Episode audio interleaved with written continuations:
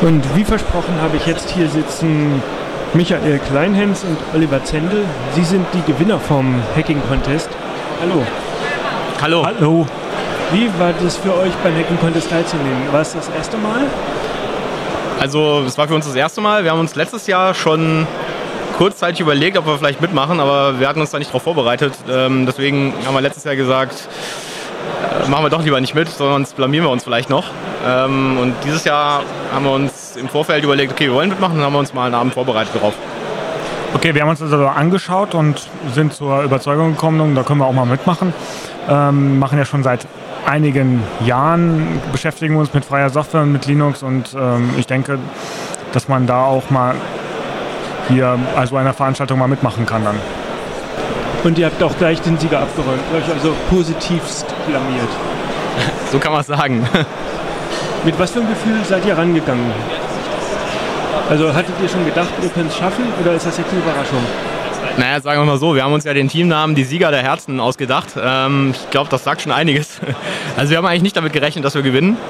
Ähm, gerade weil wir ja auch gehört haben, dass die äh, Champions vom letzten Jahr angetreten sind. Und äh, wir haben uns die ja letztes Jahr angeschaut und das sind schon ziemliche Cracks. Also äh, dazu muss man natürlich noch sagen, dass dass, also ich zumindest, ich weiß nicht, wie das mit dir ist, aber ich mich nicht als, als Hacker und auch nicht als irgendwie sehr super kundig auf der Konsole irgendwie oder im Linux-System bezeichnen würde. Das ist auch gar nicht meine Profession sozusagen. Ich äh, beschäftige mich normalerweise mit Java. Äh, insofern würde ich mich da als durchschnittlich begabt eigentlich einschätzen. Ja gut, aber wir müssen da auch nochmal hinweisen, dass wir echt viel Glück hatten oder die, die anderen auch teilweise richtig viel Pech, ähm, weil wir hatten einfach eine relativ einfache Strategie. Wir sind da hingegangen und ähm, haben viele einfache Teilweise sogar dachten wir, das ist viel zu offensichtlich, was wir da gemacht haben, aber scheinbar hat man vor allem auf, auf kreative Lösungen äh, gesucht und unsere, unsere einfachen Lösungen sind da manchmal auch so ein bisschen dann aus dem Raster rausge, rausgefallen. Naja, also ich glaube, dass, ähm, dass wir einfach eine grundsätzlich andere Strategie gefahren haben als die anderen. Vielleicht auch einfach durch Zufall. Also es war irgendwie nicht geplant oder so.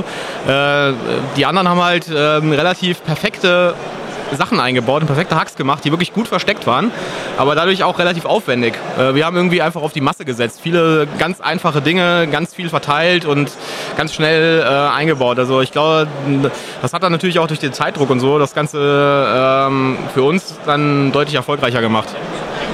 Was empfandet ihr als die größte Herausforderung?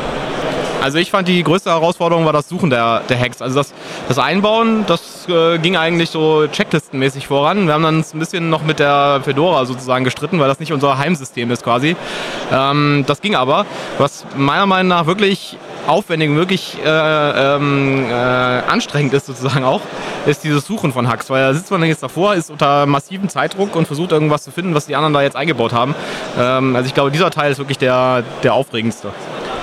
Ja, man hat ganz schnell gemerkt, dass eine moderne Linux-Distribution eine verdammt komplexe Sache ist.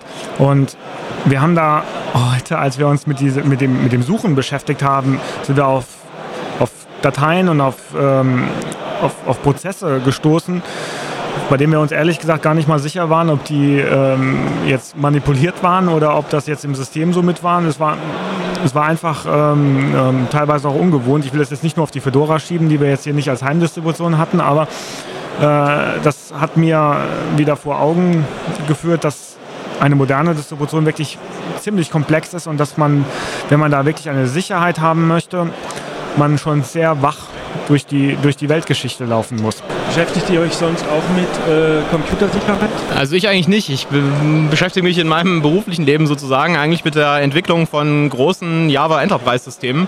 Habe also mit der Linux-Konsole und auch mit systemnaher Programmierung äh, eigentlich gar nichts zu tun. Das ist eigentlich reines Hobby.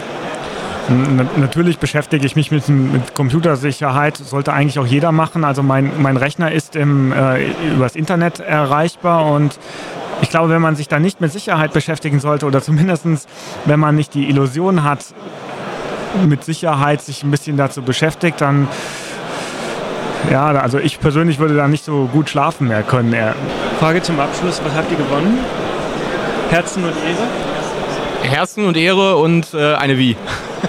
Ja, und, und natürlich die Erkenntnis, ähm, dass, dass eine Softwarevielfalt doch zur Sicherheit beitragen kann. Also ähm, da sind wir konform mit, mit den anderen äh, Teams. Äh, wir haben uns danach nochmal einfach zusammengeschlossen und ähm, alle, also keiner von unseren Teams, deswegen war es eigentlich auch ganz gut ausgewählt, hatte so eine äh, Erfahrung mit einer Fedora. Und äh, sowohl bei den, bei den anderen als auch bei uns haben da so ein, zwei schöne Ideen einfach nicht geklappt, weil, weil das dann doch im Detail ein bisschen anders ist. Und das, das zeigt doch, dass dass hier Vielfalt ein, ein Gewinn für die Sicherheit ist, weil Monokulturen einfach viel einfacher auszunutzen sind.